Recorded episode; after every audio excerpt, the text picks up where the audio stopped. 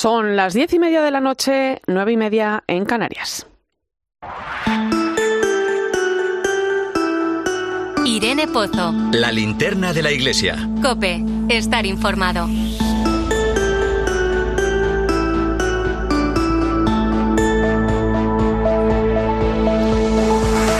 ¿Qué tal? Muy buenas noches. Estos días llegan noticias, la verdad que preocupantes por la sequía que estamos viviendo en España.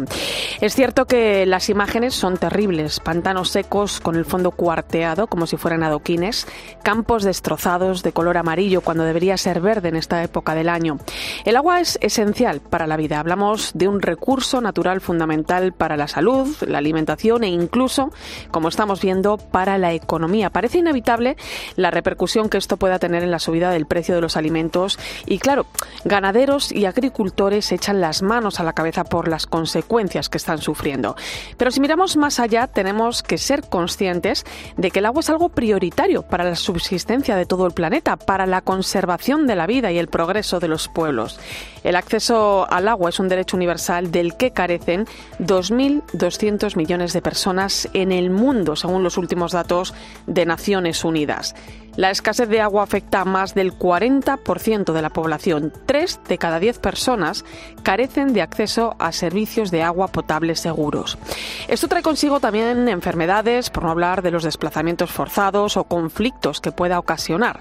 Decía el Papa Francisco hace unos días que el agua no puede ser objeto de derroche, abuso o motivo de guerras. Claro que la falta de lluvia no ayuda a esta situación, pero creo que debemos empezar por tomar conciencia del problema que tenemos encima. Veía estos días datos entre países del primer y tercer mundo y eran llamativos. Por ejemplo, en España una persona consume 132 litros de agua al día, mientras que en Camboya consume tan solo 8. A uno le hace pensar también en la responsabilidad que tenemos cada uno de nosotros sobre el uso adecuado que hacemos del agua. Quizá haya llegado, haya que empezar por generar una cultura del agua que ayude, bueno, pues a ver este recurso natural como una fuente de vida que hay que cuidar. Es cierto, sería injusto no decirlo, que cada vez tenemos más conciencia sobre este tema, pero no es suficiente. Queda mucho camino por recorrer. Como recuerda la encíclica Laudato Si, vivir la vocación de ser protector de la obra de Dios es parte esencial de una existencia virtuosa. Bienvenido a la linterna de la iglesia. Recibe un saludo de Irene Pozo en este viernes 21 de abril. La linterna de la iglesia. Irene Pozo. Cope. Estar informado. Como cada viernes puedes seguirnos a través de las redes sociales. Estamos en Iglesia Cope en Facebook y Twitter. Hoy con el hashtag linterna iglesia 14A.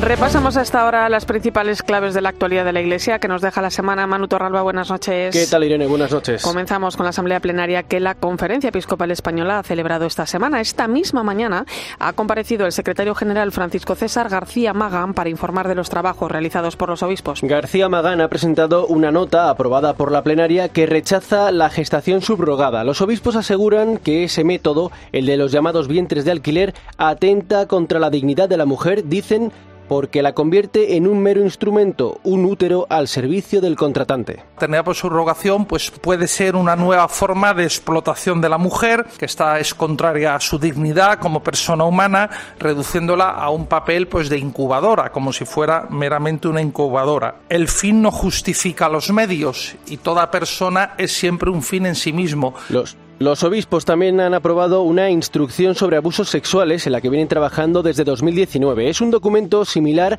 a las líneas guía que ya aprobaron en la plenaria de noviembre pasado, pero que ahora refuerza su aspecto normativo teniendo la fuerza jurídica de norma y no de simples orientaciones. Además, ha sido actualizado con las nuevas disposiciones establecidas en el texto definitivo del motu proprio Vox Estis Lux Mundi, aprobado recientemente por el Papa, y se aplicará de manera conjunta en toda la Iglesia en España. Como va a normativizar el trabajo de las oficinas de protección, bueno, no solamente las oficinas de protección del menor, sino de quien tenga que realizar luego esa investigación y ese proceso canónico, pues también estaría al servicio de los superiores de las congregaciones religiosas de los institutos de vida consagrada. Además, preguntado por las próximas elecciones, García Magán ha recordado que la Iglesia no es ningún partido político. Dice que las propuestas que plantea a la sociedad están recogidas en el compendio de la doctrina social de la Iglesia y que son los laicos los que tienen que discernir su voto sin dejarse llevar por la propaganda. También los obispos han presentado los trabajos que han realizado en torno a la pastoral del trabajo y el nuevo servicio de pastoral vocacional que han puesto en marcha. La Subcomisión para la Acción Caritativa y Social ha presentado un documento con motivo de los 20 años de la proclamación del Día Mundial de la Seguridad y la Salud en el Trabajo. Y es que la Iglesia está alarmada ante el aumento de la siniestralidad laboral. Un tema que preocupa a los obispos es el de la visibilización y el acompañamiento a las víctimas de accidentes laborales. Lo explica el obispo responsable del Departamento de Pastoral del Trabajo, Abilio Martínez Vera. Yo las he escuchado, que impresiona, sobre todo decían que no nos sintamos solos, nos hemos sentido muy solos, nos hemos sentido muy solos. Entonces ahí, tanto la administración y la iglesia, tenemos mucho que decir en el acompañamiento de esas víctimas. Acompañamiento afectivo y espiritual para quien lo requiera, evidentemente, y lo necesite. Que no se sientan solas. Palabras de Martínez Barea. Por su parte, el responsable del nuevo servicio de pastoral vocacional, Luis Argüello, señalaba aquí en COPE que lo que busca la conferencia con este organismo es coordinar lo que la Iglesia ya hace, cuidar de los laicos, la familia, la vida consagrada y el ministerio ordenado. ¿Cuáles son los retos? Quieren coordinar campañas, ofrecer servicios de acompañamiento y discernimiento y preparar un congreso en el que se proponga reflexión, encuentro, agradecimiento y propuestas sobre la vida cristiana como vocación.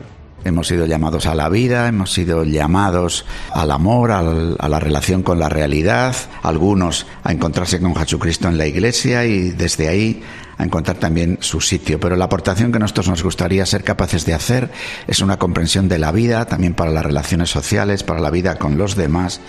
Es que si estamos aquí es porque hemos sido llamados y eso pide de nosotros una respuesta, una responsabilidad. El miércoles, los obispos que han participado en la plenaria tuvieron la ocasión de ganar el jubileo con motivo del Año Santo de San Isidro que se está celebrando en Madrid, con, bueno, con motivo también por los 400 años de su canonización. En una misa en la Real Colegiata de San Isidro, donde se venera el sepulcro del santo patrón, el arzobispo de Madrid, el cardenal Carlos Osoro, ha agradecido la visita de los obispos y en su homilía ha recordado la vida ejemplar del santo. Fue el amor al otro lo que hizo de San Isidro un santo del pueblo, el amor por el cual un uno le es grata a la otra persona. El amor mueve a buscar lo mejor para la vida del otro. No excluye a nadie, construye la fraternidad y nos abre a todos. Siguiendo con la semana de plenaria, en el discurso inaugural de apertura de la asamblea celebrada por los obispos, el presidente de la conferencia episcopal hizo un llamamiento a la implicación de los laicos en la vida pública. El cardenal Omeya ha recordado que vivimos en un mundo que padece la polarización, la pobreza, la desigualdad y la precariedad laboral. Por eso hizo un llamamiento a los laicos animándonos a un movimiento social a favor del bien común, que pasa por proponer a la sociedad la visión católica de la persona, el matrimonio y la familia. Nacho de Gamón, buenas noches. Muy buenas noches. El presidente de la conferencia episcopal señaló en su discurso algunas de las claves que los laicos pueden impulsar. Por ejemplo, la defensa de la familia, que dijo es fuente de cohesión social y de vida. Sin las familias no habría modernidad. Durante décadas, lo moderno y lo familiar han sido presentados como polos opuestos. Sin embargo, dicha oposición no es cierta. Una sociedad moderna solo es sostenible si es familiar. Otra de las cuestiones que el presidente de la conferencia episcopal abordó en su discurso fue la educación. El cardenal Omeya fue tajante y aseguró que la Iglesia apuesta por un modelo educativo que presente a los niños, adolescentes y jóvenes una propuesta de sentido y no sucedáneos ideológicos programados con otros intereses. Y en esa línea lamentó la falta de neutralidad del actual sistema educativo.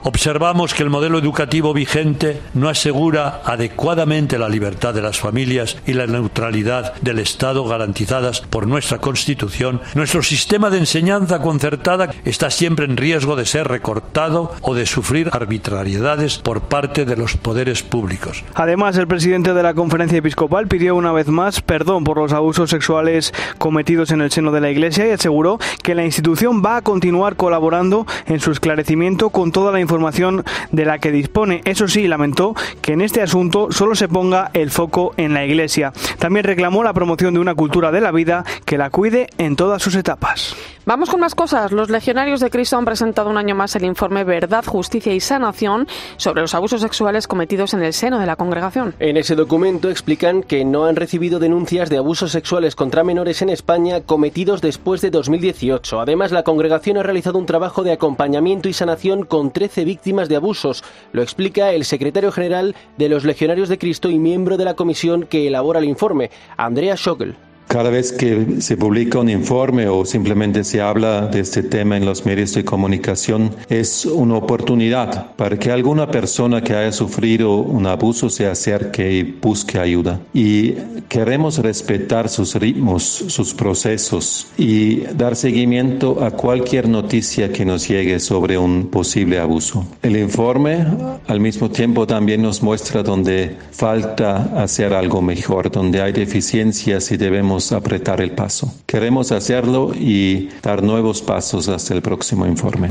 Y Caritas Española recibió el pasado año casi 24 millones y medio de euros procedentes de la asignación tributaria a través de la casilla de fines sociales. Unos fondos que se destinaron a programas de acompañamiento a personas y familias en situación de vulnerabilidad. La ONG de la Iglesia recuerda que en esta campaña de la renta que acabamos de comenzar que marcar conjuntamente la X de la Iglesia y la de fines sociales no supone pagar más ni que te devuelvan menos y permite, por, y permite multiplicar tu solidaridad al aportar un 1,4% de tus impuestos tanto al sostenimiento de la Iglesia como a los fines sociales. Por cierto, la Conferencia Española de Religiosos, la CONFER, ha anunciado a los galardonados este año con los premios Carisma. Entre los premiados están Monseñor Rolando Álvarez, el obispo nicaragüense detenido por el régimen sandinista, también la periodista Silvia Rozas, exdirectora de Eclesia, el Colegio Concertado de Educación Especial María Corredentora o la iniciativa de pastoral vocacional Noches Claras que organiza el Obispado de Barbastro Monzón.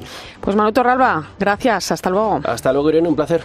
Vamos ahora con la información de nuestras diócesis. Empezamos en Menorca, donde mañana, en la catedral, a las once y media de la mañana, se va a celebrar la ordenación y toma de posesión de su nuevo obispo, Gerard Villalonga. Es una ceremonia que será retransmitida por 13 Televisión. Cope Menorca, Miguel Ángel Pons, buenas noches. Buenas noches, Irene. Mañana sábado tendrá lugar la ordenación episcopal de Gerard Villalonga Aillín como nuevo obispo de Menorca. La celebración a las once y media en la Catedral de Menorca estará presidida por el nuncio de su santidad en España, Monseñor Bernardito Auza, acompañado por unos 20 obispos. Gerard Villalonga es nacido en Mahón y está a punto de cumplir los 65 años el día 29 de este mes. Es profesor y estudió teología en la Universidad del Norte y en la Gregoriana de Roma. Siempre ha estado vinculado a la diócesis de la isla, ha sido vicario general y judicial, ha sido administrador diocesano en dos ocasiones, después que los obispos Salvador Jiménez Valls y después Francesco Nesta dejarán la sede vacante. Estarán presentes en la ordenación autoridades civiles y militares, autonómicas, insulares y todos los alcaldes de la isla. Y en la diócesis de Orihuela Alicante, que esta semana ha celebrado una de las romerías más populares de nuestro país, la de la Santa Faz. Cope Alicante, José Ramón Zaragoza, buenas noches. Buenas noches, Irene. Más de 330.000 personas han participado en la tradicional romería La Santa Faz, la peregrina más numerosa hasta ahora, una tradición que se repite desde el año 1489. El obispo de la diócesis de Orihuela Alicante, don José Ignacio Munilla, ha oficiado su primera misa en el exterior de la iglesia, pues la del año pasado, su primera como obispo en esta romería, se realizó en el interior por la lluvia y donde ha pedido a la venerada Santa Faz en su homilía paz, agua y natalidad. Y es una rogativa por el agua. Dios nos dice, espero que sepas utilizarla con austeridad y con responsabilidad. Espero que sepáis repartirla como una familia reparte los dones, que tenemos falta de conciencia de familia, incluso yo me atrevería a decir falta de sentido patriótico. Por cierto que este año acompañando a la Santa Faz ha estado la imagen de la Virgen del Remedio, patrona de Alicante, coincidiendo con el 25 aniversario de su coronación pontificia. Y terminamos en Madrid. El Servicio de Empleo de Cáritas Diocesana ha presentado el informe Veo Veo Talento, que es una radiografía del perfil de las personas demandantes de empleo de la Comunidad de Madrid, así como del acompañamiento que se realiza desde este servicio. Escuchas la linterna de la iglesia. Con Irene Pozo. Cope, estar informado.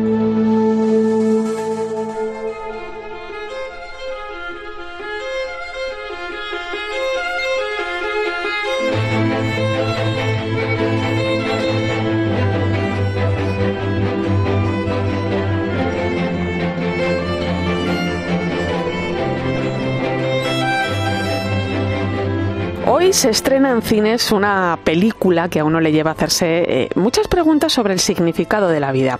Y es que la vorágine de cada día nos hace muchas veces cerrar los ojos ante realidades que uno no imagina que están ahí.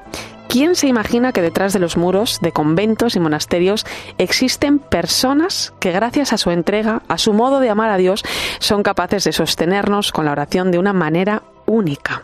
Hablo de la vida contemplativa que también refleja la película documental Libres, toda una experiencia de fe que no deja a nadie indiferente. Que era un mundo que podía intentar, de una manera seria, dar sentido a esta vida. ¿Por qué estoy aquí?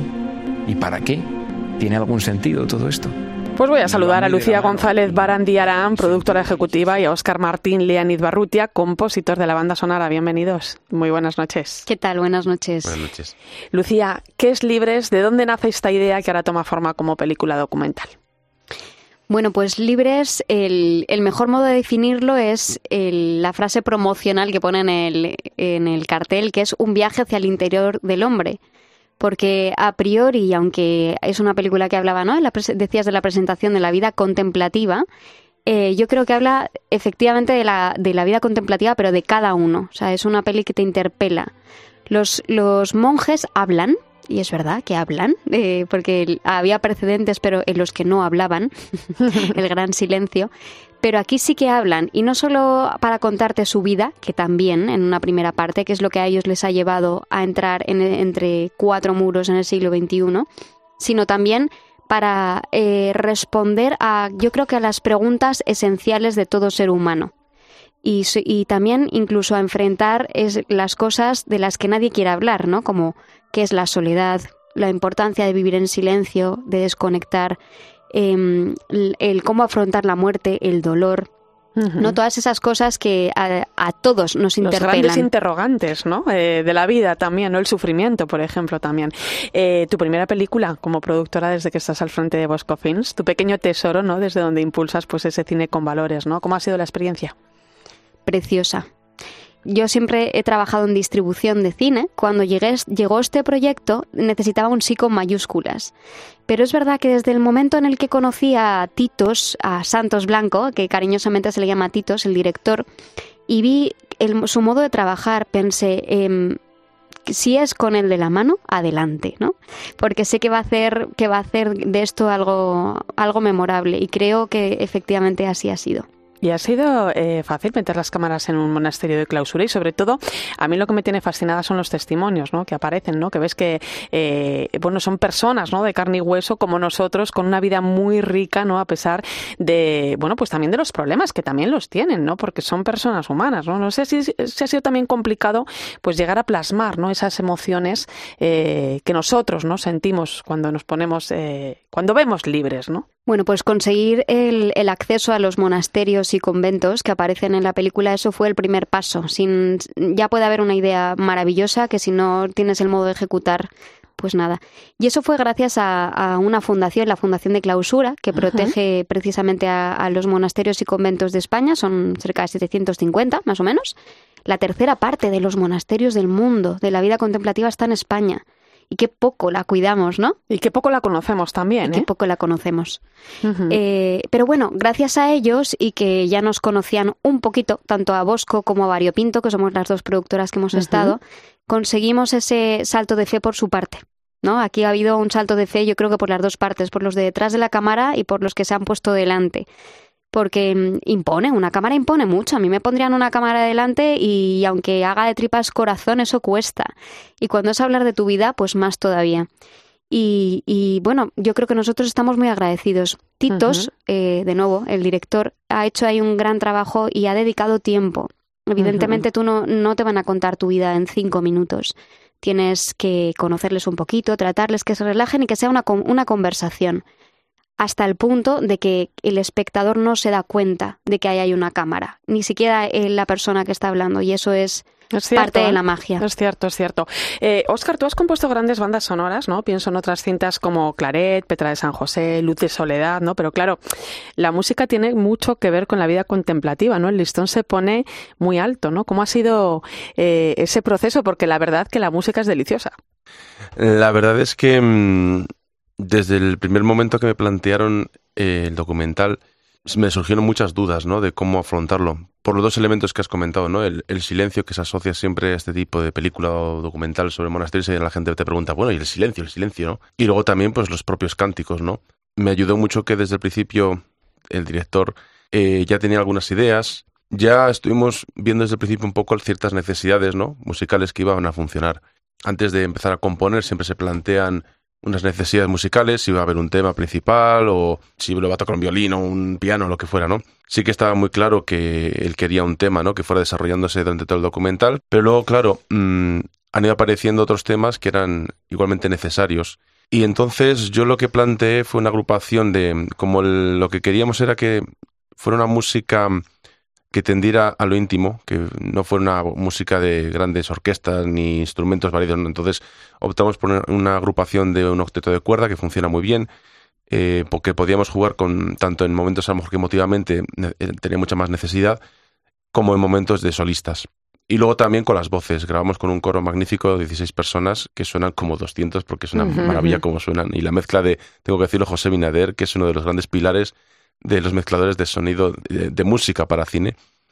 Y, y, la verdad es que ha sido un proceso precioso. Eh, de hecho, yo eh, estaba revisando la música a ver si estaba bien subida y escuchando el tema, yo llego a pensar y digo, yo no sé si esta música la he escrito para acompañar a los monjes en la historia o la he escrito por mí, que es lo que a mí me despierta este, este documental, estas historias. habla hasta del suicidio, ¿eh? O sea, es que son temas también mm. eh, que muy actuales eh, y que nos llevan a, grandes reflexiones, ¿eh? También, ¿no? Eh, Lucía, la primera vez que tú le das al play, ¿qué sientes? La primera vez que le di, pues me quedé impactada. Porque la parte más complicada de, un, de una producción, más que incluso el rodaje, suele ser la edición porque es donde todas las piezas eh, pueden cuadrar o, si no cuadran, eh, creo que es lo, más difícil, ¿verdad? A ti te ha pasado también, Oscar, en algún montaje que has tenido que cambiar la, música de, arriba abajo. Mm. y, fue un rodaje que empezó hace justo un año en abril y acabó en noviembre. Eh, y teníamos un mes para, para hacer el montaje y era un miedo tremendo porque digo, es que es imposible hacer un montaje en un mes y, va, a salir una chapuza porque la teníamos que presentar a calificar para que fuera española en diciembre. Y me mandó la primera versión del montaje y iba yo con el blog de notas diciendo, vas a ver, tijera, tijera, tijera por todas partes. Aquí me voy a cargar 20 minutos por lo menos. Y, y acabó y le llamé a Santos, eh, bueno, la vi con mi marido en casa y dije, es que no puedo creerlo, no puedo creerlo, es que podría salir ya a los cines y es solo una primera versión del montaje. Y, y le llamé y le, dije, no es posible. O sea, y además es que es la primera película del director. O sea, no es que tuvieras... Y hacía publicidad, sabe, sabe hacer vídeos cortos, sabe... Pero hacer una película para la gran pantalla. Para la gran pantalla no es nada fácil. Oye, ¿sabéis si la han podido ver? Eh, ¿Monasterios y conventos implicados? Sí. ¿Y cómo son esos ecos? Algunos. Pues mira, em, se ha ido eh, Santos a ir enseñándola uno a uno. Todavía hay algunos que quedan pendientes, pero me acuerdo el primero que, que lo vio, que, o de los primeros que fue el monasterio de Leire, en Navarra, que, em, que él estaba feliz porque dice que que les encantó, dice, solo te pido una cosa, una, para ver si la puedes cambiar, por favor. Y es que eh, has puesto el sonido de una puerta de la iglesia demasiado fuerte, te has pasado. Y entonces decía, no puede ser que eso sea lo único que me pida que cambie, es increíble. Em, Qué gozada. Oye, y además, eh, bueno, creo que hoy, eh, día del estreno de la película, salas llenas en toda España. De momento en Madrid, es que no me ha dado tiempo a, mirar los chats. más, ¿no? pero sí, sí, al menos en, en Madrid me han empezado a, enviar fotos, a enviar vídeos, gente, pero ¿qué es esto? las salas en Madrid llenas, la gente se pone de pie a aplaudir. De verdad, eh, yo llevo muchas películas y puedo contar con los dedos de una mano las, las, las veces en las que esto ha podido pasar. Y, y, me encanta porque es como verte en mitad de un torbellino. Bueno, vamos a ver qué es lo que pasa con el resto de días, el resto de ciudades, vamos a ver. Pero como verte en mitad de un torbellino que te supera, es decir, no, no, no es nuestro. No es nuestro el trabajo que ha hecho Oscar, no es nuestro el, el, como lo fácil que ha ido saliendo todo. Lo más complicado fue el primer sí de los monjes y el conseguir la financiación, pero todo lo demás ha sido fácil. La verdad que es una película, eh, Libres, que toca corazones. ¿eh? Yo no sé si os ha enseñado algo este trabajo. Sí, a mí me ha hecho reflexionar mucho sobre mi día a día. De hecho, yo ahora me agobio menos. bueno, la verdad es que yo salí del cine eh, porque he tenido la gran suerte, eh, gracias a Lucía, que aquí la tengo, de, de poder eh, verla. Salí y dije, la palabra es paz. Paz. O sea, me superó la paz. Dije, me siento fenomenal. o Mm. sea, que, que te entiendo perfectamente. Oscar, ¿qué te ha enseñado, Lucía, esto? Pues me ha enseñado a confiar más, porque además eh, también durante el proceso eh, hemos estado a- a- hablando, sobre todo con, que agradezco mucho, ¿no? El, el- precisamente el abad de Leire, que no- ma- nos mandaba unos audios porque él decía, de vez en cuando yo necesito estar conectado por ciertas cosas. Y, y es como un déjate llevar, deja, suelta tú el control. No pasa nada, todo va a ir bien. O sea, el- y si no va bien, vas a aprender algo seguro. Bueno, pues cuando te lo dicen con esa certeza la gente que, que, que vive con lo justo, dices, es que, qué tonta.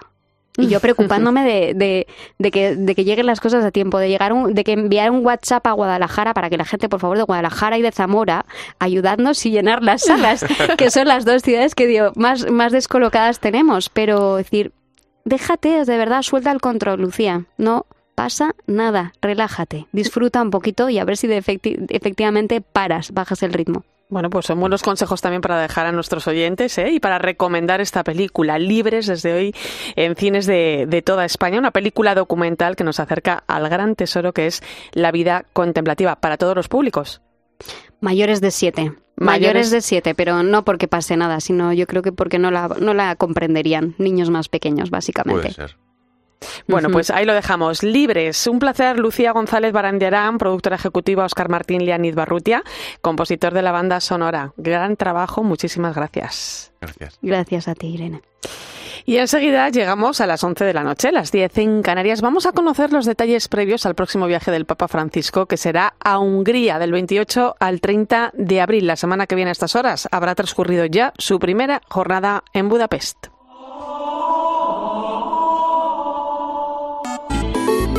Irene Pozo en Twitter en arroba eclesiacope, en nuestro muro de Facebook, eclesiacope y en cope.es.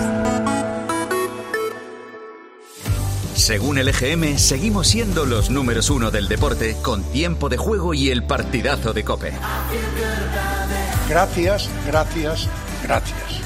1.715.000 oyentes, seguís haciendo que Paco González, Manolo Lama y Pepe Domingo Castaño sean líderes los fines de semana con tiempo de juego. Todo esto va a pasar en tiempo de juego. En primera. Y 753.000 seguís haciendo que Juanma Castaño sea líder cada noche con el partidazo de Cope. La UEFA puede sancionar al Barça solo por el hecho que Por eso te decimos gracias por escucharnos y por seguir confiando en los números uno del deporte. Tarde de acción, ¡No me gusta que me tomen el pelo! investigación y torpeza, donde lo más fácil es meter la pata. Dos pájaros a tiro y Maverick. Dos de Mel Gibson. El sábado a las 3 menos cuarto de la tarde en 13. UMAS, mutua especialista en seguros para el sector educativo. Ofrecemos una solución integral para los colegios y guarderías. Daños patrimoniales, responsabilidad civil, accidentes de alumnos. Más de 1.400 centros ya confían en nosotros. Visítanos en umas.es. UMAS, más de 40 años de vocación de servicio. Escuchas la linterna de la iglesia. Y recuerda, la mejor experiencia y el mejor sonido solo los encuentras en cope.es y en la aplicación móvil. Descárgatela. Hay cosas que solo sabe un amigo, como lo importante que es fabricar cerca de ti y ser más sostenibles. Por eso, además de cuidar de tu entorno, cuidamos de ti. Porque un amigo sabe cómo. En Balay, después de tantos años cerca de ti, sabemos lo que te gusta y lo que necesitas. Un amigo en Balay. Estaba metido en el mundo de las drogas, estaba desesperado y con 16 años intenté suicidarme. Y un día conocí a un sacerdote que no me juzgó y que me hizo conocer a Dios. Por Ramón, por ti, por tantos. Marca la X de la iglesia en tu declaración de la renta. Por tantos.es.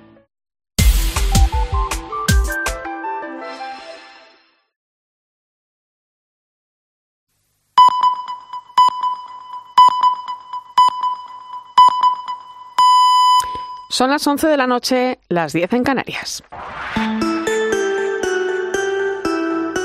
Irene Pozo. La linterna de la iglesia. Cope, estar informado.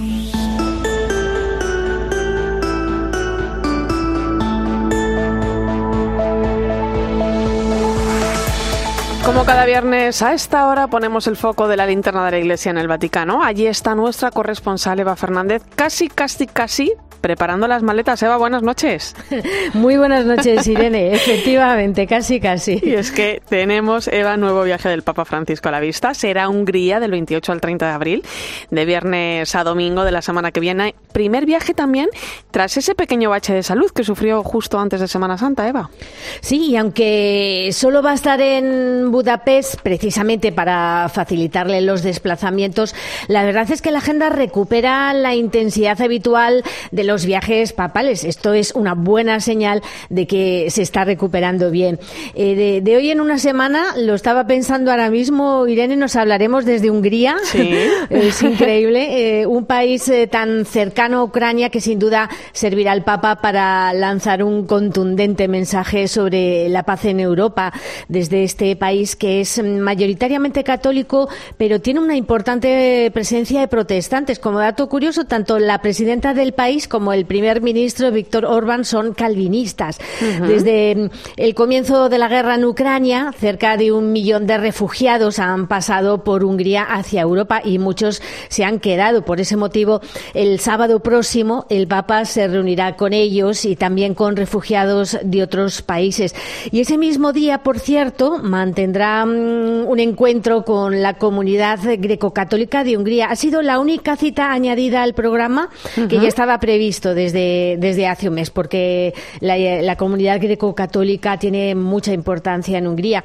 Y en sus discursos seguro que también estará presente la herencia que han dejado tantos santos en el país a lo largo de, su historia. Y uno que no faltará será sin duda el cardenal, el cardenal Mincerti, que es venerable desde 2019, una vida de estas de película, de entrega al pueblo de Hungría, a la Iglesia, algo que pagó con cadena perpetua durante la dictadura comunista. Y previsiblemente el Papa aprovechará también el encuentro con intelectuales eh, para recordar la importancia de defender las raíces más profundas de Europa. La cita más importante para los católicos del país será el domingo, con la misa que se celebrará por la mañana y además se espera multitudinaria porque llegarán de los países vecinos. O sea que, tenemos por delante un viaje de tres días que es una promesa eh, que les hizo el Papa tras esa estancia fugaz en Bucarest para asistir a la clausura del Congreso Eucarístico Internacional y que, por supuesto, eh, contaremos en COPE y en 13. Y veo que el Papa va a mantener, ¿eh? vuelve a mantener esas agendas tan intensas, ¿no? A las que nos tiene acostumbrados también, efectivamente. Oye, Eva, eh, por cierto, el Papa ha recibido esta semana en audiencia varios líderes religiosos a los que ha hablado de algo pues que últimamente nos preocupa mucho, ¿no? Que es la necesidad de cuidar el medio ambiente. Sí, el Papa ha vuelto a ahondar en la importancia de la ecología integral, ¿no? En esta audiencia a la que te refieres, que fue a una asociación británica que tiene una sede, que tiene sede en Manchester, una ciudad mm, que se lo recordaba el Papa, se convirtió en símbolo de la revolución industrial y terminó siendo una de las más contaminadas del mundo, ¿no? Por este motivo, además, es, miembros de distintas religiones se dedican justo a proteger el medio ambiente a través de esta y a trabajar para afrontar los efectos del cambio climático. Y el Papa, en un discurso muy interesante, les recordó lo que, lo que había expresado en su primera gran encíclica Laudato Si, eh, lo necesario que es aunar esfuerzos en esta lucha por el cuidado de la casa común, algo que para la Iglesia eh, se trata de un asunto de profundo alcance moral. ¿no? Les animó a redoblar su esfuerzo para promover esta ecología integral que respete la dignidad y el valor de toda persona humana y reconozca los, trágicos efectos, utilizó la palabra trágico en varias ocasiones, de, la degradación medioambiental en la vida, sobre todo de las personas más pobres, ¿no? Pero también les decía que hay que superar con determinación la cultura del usar y, de tirar, la cultura del descarte que está generada por el consumismo y por la indiferencia globalizada.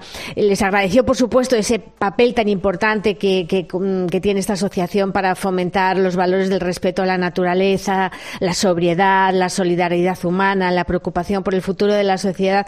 Y fíjate que a mí me llamó la atención, Irene, que un papa que, como él mismo explicó en una ocasión, que, que, tuvo esa conversión a la ecología, porque en un principio no entendía, no entendía la necesidad de, de proteger la naturaleza y decía, ¿y qué tiene que ver? Eh, hoy para preparar el tema recordaba eh, justo el momento que es que eh, las palabras textuales del Papa hace unos años fue, pero qué pesados son estos con defender la ecología, ¿no? Refiriéndose a a un grupo de obispos de Brasil, ¿no? Cuando él no terminaba de entenderlo, ¿no? Bueno, pues es, es mm, eh, llama la atención que este Papa, ¿no? Que, que, no lo entendía en un principio, haya dedicado tantas energías a alertar al mundo mm, para poner fin a los atentados que sufre la naturaleza. es, es, muy llamativo. Y también, eh, como muchos de nosotros tampoco lo entendíamos, pues nos hizo ese maravilloso regalo que es Laudato Si para ayudarnos a entenderlo. Así es que imagina. Estamos casi en la misma circunstancia circunstancia. Pues un abrazo, compañera, buen fin de semana y la semana que viene nos hablamos desde Budapest. Buen viaje. Muchísimas gracias y un abrazo para todos. Escuchas la linterna de la iglesia. Con Irene Pozo. Cope, estar informado. Pues algo que preocupa también al Papa y a toda la Iglesia, escuchábamos a Francisco el pasado, el pasado domingo durante el rezo del Rey Cheli, es eh, lo que está ocurriendo en Sudán. Allí ha estallado un conflicto bélico, no es la primera vez que ocurre en este país africano, al sur de Egipto, donde 15 millones de personas viven de la ayuda humanitaria. Dos generales se enfrentan desde hace una semana por el poder, Burhan y Hemedit. Se calcula que hay más de 600 muertos y la capital, Jartum, es el punto más afectado. Allí se encuentra un obispo español, el nuncio en Sudán, Monseñor Luis Miguel Muñoz Cardaba. Desde el sábado por la mañana, esta ciudad y todo el país, Sudán, está viviendo momentos dramáticos. Una situación de conflicto armado entre los militares, el ejército regular del presidente al-Burhan, los paramilitares del vicepresidente Hemeti. De hecho, una guerra abierta entre dos facciones militares. Manu Torralba, buenas noches de nuevo. Buenas noches, Irene. A ver, Sudán es un país que lleva buscando la vuelta a la democracia desde el año 2018, cuando comenzaron las protestas que acabaron con el derrocamiento del dictador al-Bashir. En 2019 se inició un, inició un intento de transición que solo duró dos años, hasta 2021, momento en el que el ejército sudanés dio el golpe de Estado. En los últimos meses parecía que se estaba recuperando poco a poco la normalidad y que podrían retomarse las negociaciones para comenzar un nuevo periodo de transición democrática, pero ¿qué ha pasado? Sí, bueno, eh, de hecho estaba prevista una firma conjunta el pasado 1 de abril para retomar ese proceso de transición, aunque cuando llegó el día se decidió aplazarla. Iban a estar presentes allí las plataformas civiles, el ejército y los paramilitares, que bueno, en cualquier caso parecía que querían ratificar ese acuerdo más pronto que tarde. Sin embargo, cuando nadie lo esperaba ya, ha estallado el conflicto entre las dos Fuerzas Armadas. En fin, allí, también en la capital, en la capital, perdona, Jartum, eh, tiene su residencia el siguiente protagonista. Es el sacerdote español de la Congregación de los Combonianos, Jorge Carlos Naranjo, que además es profesor universitario. Yo partí de Jartum el pasado jueves, es decir, dos días antes del inicio del conflicto. Fueron días intensos y bueno, pues acabamos de terminar los exámenes. Tenía que preparar, dejar la parte administrativa en orden, dando instrucción pues al decano de la universidad. 15 años lleva el misionero español en Sudán, Manu. Dejó el país el, el jueves pensando que la democracia estaba más cerca que nunca y ahora no sabe siquiera si va a estar abierto el aeropuerto el mes que viene, que es cuando tiene los billetes de vuelta, aunque sí reconoce que empezó a haber algunos movimientos militares antes de abandonar Jartum. No puede haber un país con dos ejércitos paralelos. Y unos días antes de que, saliera, pues hubo un gran despliegue de tropas de los paramilitares ya en la ciudad de Jartum y en la ciudad de Meroe. No sabíamos si esto tenía que ver con algún tipo de operación o era simplemente un poco la estrategia de, para conseguir una posición más fuerte en este proceso de negociaciones. Cada vez hay más miedo de que el conflicto se encone y acabe en guerra civil. De momento, la población está encerrada en sus casas, completamente terrorizada, como explica Monseñor Luis Miguel Muñoz Cardaba, nuncio en Sudán. La población civil está en medio de este conflicto. Se utiliza armamento pesado, artillería e incluso aviones de guerra. Se puede imaginar que hay muchas bajas en los dos bandos. También entre la población civil ha habido víctimas y no hay certeza de lo que puede ocurrir en los próximos días. En Sudán hay cerca de un millón de católicos, más de la mitad son inmigrantes, llegados principalmente de Sudán del Sur. Son gente pobre, gente humilde y no tienen peso institucional ni social. Todo esto dentro de un país que ya de por sí es pobre, donde además hay mucha hambre. Allí la mortalidad infantil, por ejemplo, por dar un dato, es que está por las nubes, por, señalar una, eh, una circunstancia ¿no? del país. Y en cuanto a la discriminación que sufren las mujeres, pues dos datos. El 90% sufre mutilación genital y una de cada diez chicas se ve obligada a casarse antes de los 15 años. Para el nuncio, este nuevo escenario ya directamente es el colmo. En general, las guerras en África son menos conocidas que las guerras del primer mundo, pero a veces son incluso más trágicas por la pobreza. A todos los oyentes les pediría, por favor, una oración a Cristo resucitado por Sudán, para que el Señor conceda la paz a este pueblo que tanto la necesita y que tanto la merece. Muy difícil la situación que están viviendo estos dos españoles en la capital de Sudán. El nuncio, Monseñor Cardava, y el misionero comuniano Jorge Carlos Naranjo. Manu Torralba, muchísimas gracias. Gracias a ti, Irene. Hasta la semana que viene. Escuchas la linterna de la iglesia. Con Irene Pozo. Cope, estar informado. Son las 11 y 11 minutos de la noche, 10 y 11 en Canarias. Entramos en tiempo de tertulia hoy con el análisis de Fernando Bonete, doctor en comunicación social y director del grado de humanidades de la Universidad CEU San Pablo. Buenas noches, Fernando. Buenas noches, Irene. ¿Qué tal? Y Julio Martínez, catedrático de Teología Moral de la Universidad Pontificia Comillas. Julio, ¿cómo estás? Buenas noches. Buenas noches, Irene. Buenas noches, Fernando, y a todos. Bueno, pues vamos a empezar con algunas de las cuestiones en las que los obispos españoles han venido trabajando estos días, donde han celebrado su asamblea plenaria. Informaba esta mañana el secretario general Francisco César García Magán sobre un documento que publicaba la Comisión para los Laicos, la Familia y la Vida a propósito de la gestación subrogada, una nota que viene a reflexionar sobre todas las cuestiones éticas en torno a este tema que tanto está dando que hablar estos días, desde la explotación de la mujer, la fecundación artificial, el don de la vida, porque la maternidad no es un derecho, o la vida del propio niño. La verdad que se ha abierto un debate social interesante que ayuda a poner pues estos temas sobre la mesa, ¿no, Julio? Sí, la verdad que mm, se ha abierto un debate, pero también es cierto que con mucho ruido y creo yo que eh, en parte eh, estamos como con ciertas dificultades de captar eh, pues el uso del cuerpo femenino como, como una incubadora, ¿no?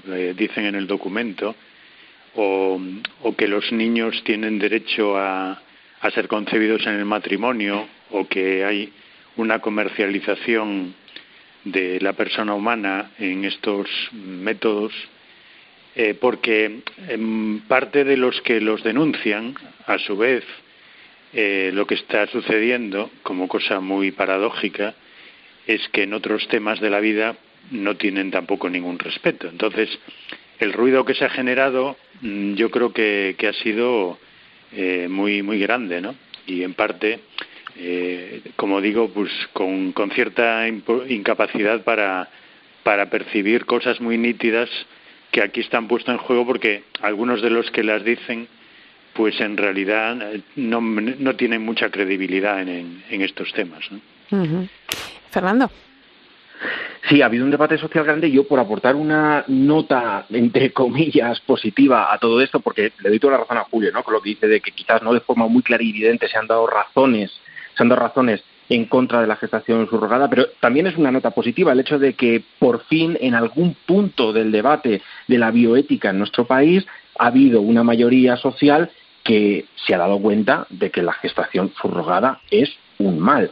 Es un mal para el niño porque se trata como una mercancía, es un mal para el cuerpo de la mujer que se trata como también otra, otra mercancía eh, nos hemos dado cuenta de que también es un mal para la madre que accede a alquilar eh, ese bebé, porque es, el bebé es algo que no se puede alquilar, no es un bien material ¿no? con el que se pueda comerciar. Entonces, creo que sí que ha, ha, habido una mayoría social, como decía Julio, quizás en contradicción con otros temas que apuntan a la vida que no se han protegido para nada, pero en este caso sea por X o por Y, ha habido una cierta unanimidad en nuestro país sobre que verdaderamente esto es un escándalo. Bueno, y que ojalá se abrieran debates así, ¿no? En torno a otros temas, ¿no? Que, con los que poder también poner sobre la mesa otras cuestiones, efectivamente.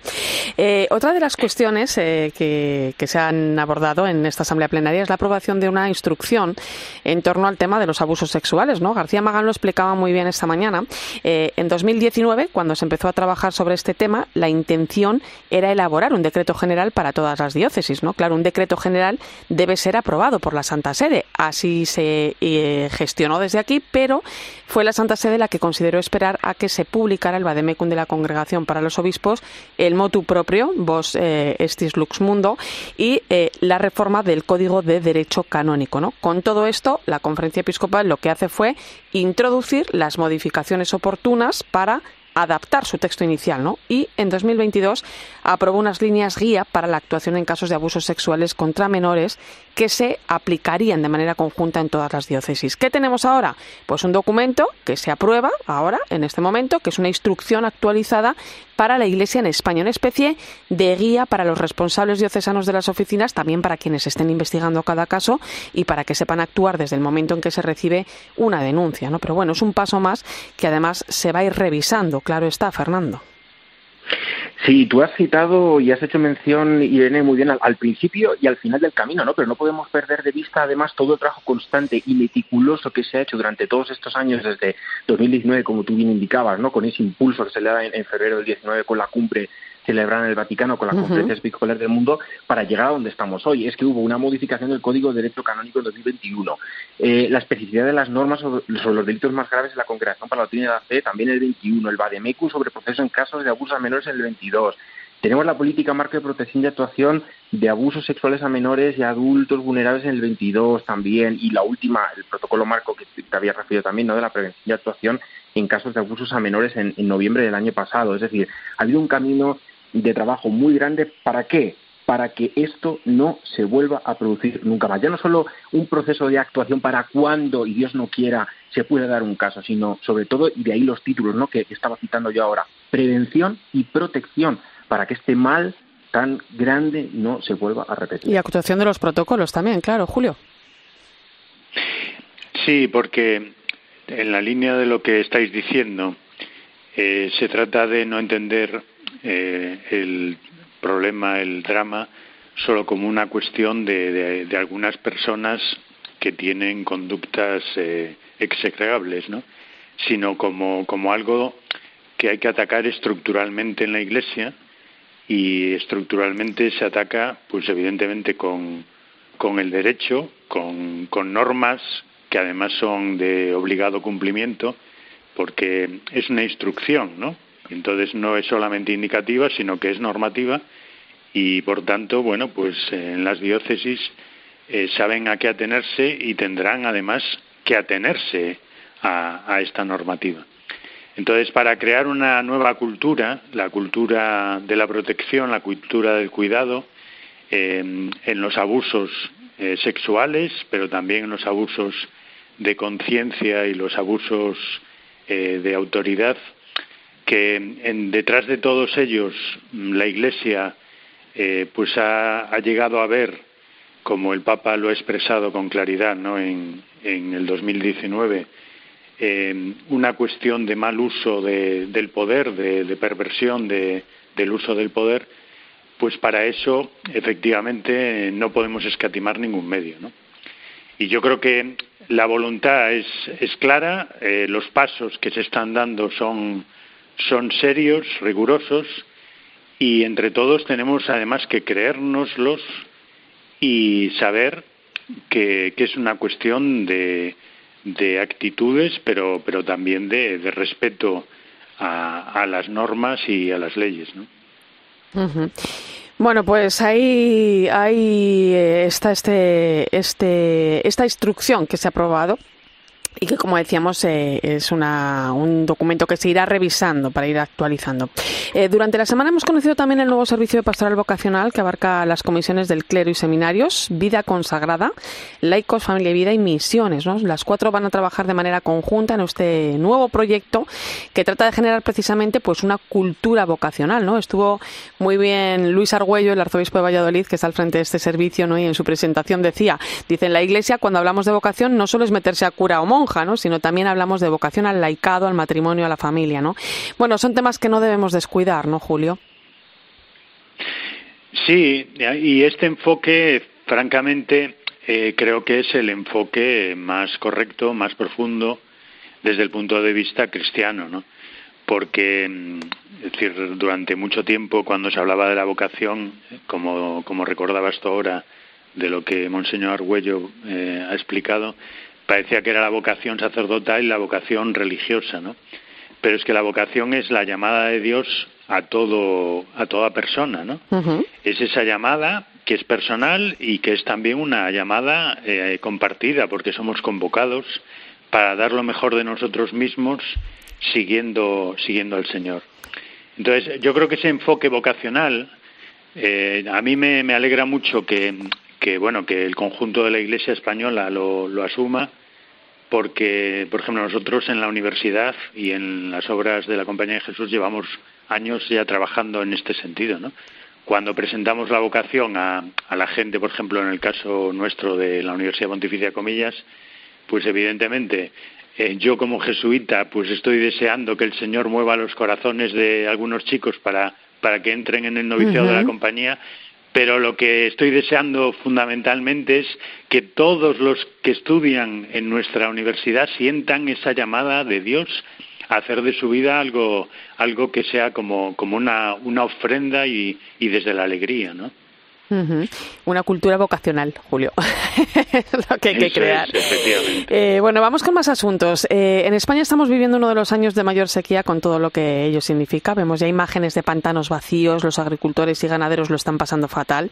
Eh, esto va a repercutir seguramente en una subida de los precios de los alimentos. Vamos a ver qué pasa porque, bueno, tampoco se esperan muchas lluvias ¿no? a corto plazo. ¿no? El problema es serio. Eh, el otro día leía que en España una persona consume 132 litros de agua al día y en países como por ejemplo, Camboya, consumen tan solo 8, ¿no? Fijaros qué desigualdad tan grande, ¿no? Y luego, por ejemplo, la escasez de agua afecta más del 40% de la población mundial. Hablamos de algo prioritario para la subsistencia del planeta, para la conservación de la vida, para el desarrollo de los pueblos y cuya falta pues puede provocar desde desplazamientos forzados a guerras, ¿no? Lo decía el otro día el Papa Francisco, ¿no? Decía que el agua no puede ser objeto de derroche, abuso o motivo de guerras, Fernando. Sí, es un problema complejo de asimilar por muchos porque no es un problema a corto plazo y no es un problema material que nos afecte muy directamente, pero al mismo tiempo es un problema del que vamos a ser cada vez más conscientes incluso a corto plazo y es un problema que cada vez nos va a afectar más incluso materialmente también a aquellos que ahora disfrutamos de privilegios o estamos más cómodos con este tema. Lo estamos viendo estos días con el debate político que se puede ver generado en Andalucía, que es verdad que luego pues la política lo empaña a todo, pero el problema de fondo es el que acabamos de describir, la falta de agua y cómo puede afectar eso no solo la agricultura ganadería, sino cómo está afectando también eso ya a los propios particulares ciudadanos. Y es un problema que, esto, que no, iremos tomando conciencia de él y que tiene soluciones que efectivamente pasan por el ámbito individual, de no derrochar tanto y hacer un buen uso de esos recursos, pero también pasa, yo creo que lo podremos comentar ahora en, la conversación que tengamos, de cambiar el chip y la mentalidad que tenemos sobre lo que significa la sostenibilidad y lo que significa la economía. Y además, fíjate, eh, Julio, la escasez de agua condena una vez más a los más pobres, ¿no? En muchos lugares del planeta hay carencia de agua potable, ¿no? La cuestión pasa quizá, bueno, pues por mirar al agua como lo que es, ¿no? Que es una fuente de vida, no como un bien para explotar, ¿no? ¿Cómo contribuir a eso? Claro, este es, este es un caso muy mm, paradigmático de cómo la crisis ambiental y la crisis social pues no son dos crisis separadas, no tal como el Papa explica en Laudato Si, y efectivamente, en el caso del agua, pues los lugares ricos también tenemos problemas y eso, por ejemplo, ahora en Europa eh, no solamente lo estamos experimentando en una parte de España, porque también es cierto que aquí no, no, no está todo el mapa afectado de la misma manera, ¿no? Eh, pero eh, está en España, está en Italia, está en Rumanía, están varios países incluso de, del centro que, que están eh, echando, echando en falta esto. Cuando pensamos en nosotros, pensamos, bueno, la política y la economía podrán hacer cosas que hacia el futuro mejoren, mejoren esta cuestión. Y es fundamental hacerlo. Pero también hay que pensar que, hay muchas zonas del mundo donde no tienen esas posibilidades, ¿no? De convertir eh, recursos que ahora no se utilizan en recursos que sean utilizables para, para los seres humanos. Entonces, yo creo que ahí tenemos que pensar, diríamos, eh, en un, con un sentido de, de, globalidad, de, crisis social y de crisis ambiental, y, hacer también lo posible para que para que una parte del mundo pues pueda acceder a, a, los recursos o, pueda utilizarlos mejor, ¿no? Ya lo ya lo decíais, pero creo que aquí estamos tan acostumbrados a un uso del agua de que es de usar y dejar pasar, usar y tirar, usar y, y ya vendrá, ya el grifo seguirá echando, que efectivamente tenemos que ir metiendo en la cabeza que esto no va a ser así, ¿no? Y sobre todo, como, como le decía el Papa Francisco ¿no? a los líderes religiosos esta semana, ¿no? le pedía trabajar especialmente también con los jóvenes para afrontar todo lo que está pasando en torno al cambio climático, a todo el tema del medio ambiente y, por supuesto, al cuidado del agua. Pues ha sido un placer, interesante la tertulia hoy. Eh, os mando un abrazo muy fuerte, Julio Martínez, gracias. Gracias, un abrazo para todos. Y Fernando Bonete, hasta pronto, gracias a ti también. Muchísimas gracias, Irene. Julio, hasta muy pronto. Y por supuesto, gracias a ti por estar cerca esta noche en la linterna de la iglesia. Te dejo ahora con el partidazo de Cope y Joseba Larrañaga.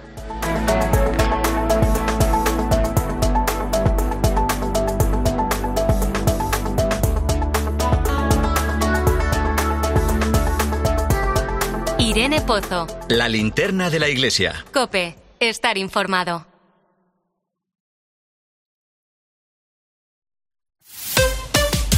Escuchas Cope. Y recuerda, la mejor experiencia y el mejor sonido solo los encuentras en cope.es y en la aplicación móvil. Descárgatela.